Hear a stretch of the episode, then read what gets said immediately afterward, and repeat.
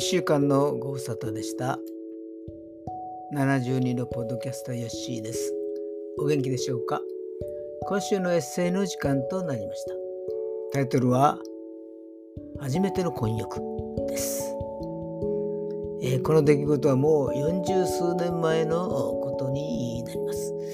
まあ、自分でもびっくりしますね。そんなに時間が経ったのかと。全く婚姻屋のごとしということです。確実に残された時間が少なくなってきています。一日一日を大切にしたいものであります。この姿勢は2012年の作品でございます。では、お読みいたします。初めての婚浴。菅湯温泉。八甲田山の麓の温泉だ。千人が入る温泉がある。しかも混浴心なしかワクワクドキドキで新潟へと旅立った。もうすでに35年ほど前の話である。9ヶ月間同じ川の飯を食った仲間との同窓会。場所は青森県の浅虫温泉。総勢30人ほどの仲間で一番仲が良かったのが新潟県新津市の先輩だった。養子で奥さんに頭が上がらないと聞いていたので、それを確かめるのも楽しみの一つだった。当然私の方はまだチョンがいろいろな夫婦の形態を見るのも高額のためには良い。しかし、奥さんは最後まで出てこなかった。夕方に新津市に到着し、そのまま外食し、先輩の家に戻ったら、そのまま2階の部屋へ直行し、翌朝は早立ちしたのである。その間、声も姿も気配さえも感じられなかった。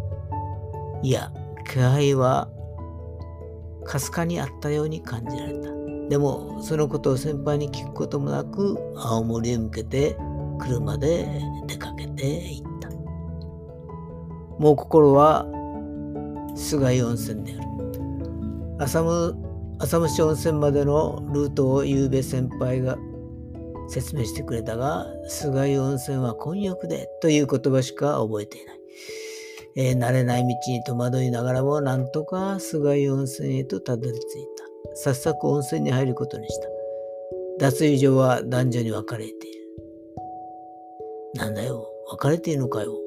すりガラスのドアを開き中へ入ると湯煙がもうもうとして視界が遮られている。足元はヒノク作りの板張りが足に感触が良い。目が慣れてくると両サイドにこれもヒノキ作りの階段が下へと続き4つか5つの大きなヒノキ作りの浴槽が見えてきた。温泉全体が総ヒノキ作りである。そして女性らしき声が聞こえてきた。これよこれこうなくっちゃ。脱衣場は別々だが、中は混浴なのだ。足取り軽く下へ降りて行き、浴槽へと近づいていった。いや、混浴はいいよな。先輩と夕暮れにくつかり、ゆっくりと辺りを見ますと、おばあちゃんとおじいちゃんばかり。こ、これは女性と言えるのか？と思った瞬間、みんなの目が若い二人に注がれた。若い人は珍しいらしい。その視線から逃れるように隣の浴槽を見ると同じようなものだ。なんだ若い女性なんていないじゃないか。ふてくされたように打たれせゆえと移動した。結局何の収穫もないまま上がることになった。まあ期待した私がバカだったのだが、それもそれ以来婚浴と聞くとおばあちゃんとおじいちゃんのシワだらけの裸体が思い浮かぶのである。これもトラウマというのだろうか。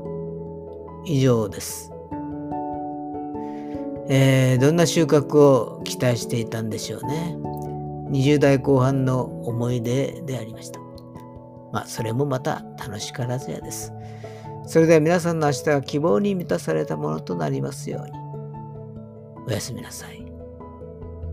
ヨッシーでした。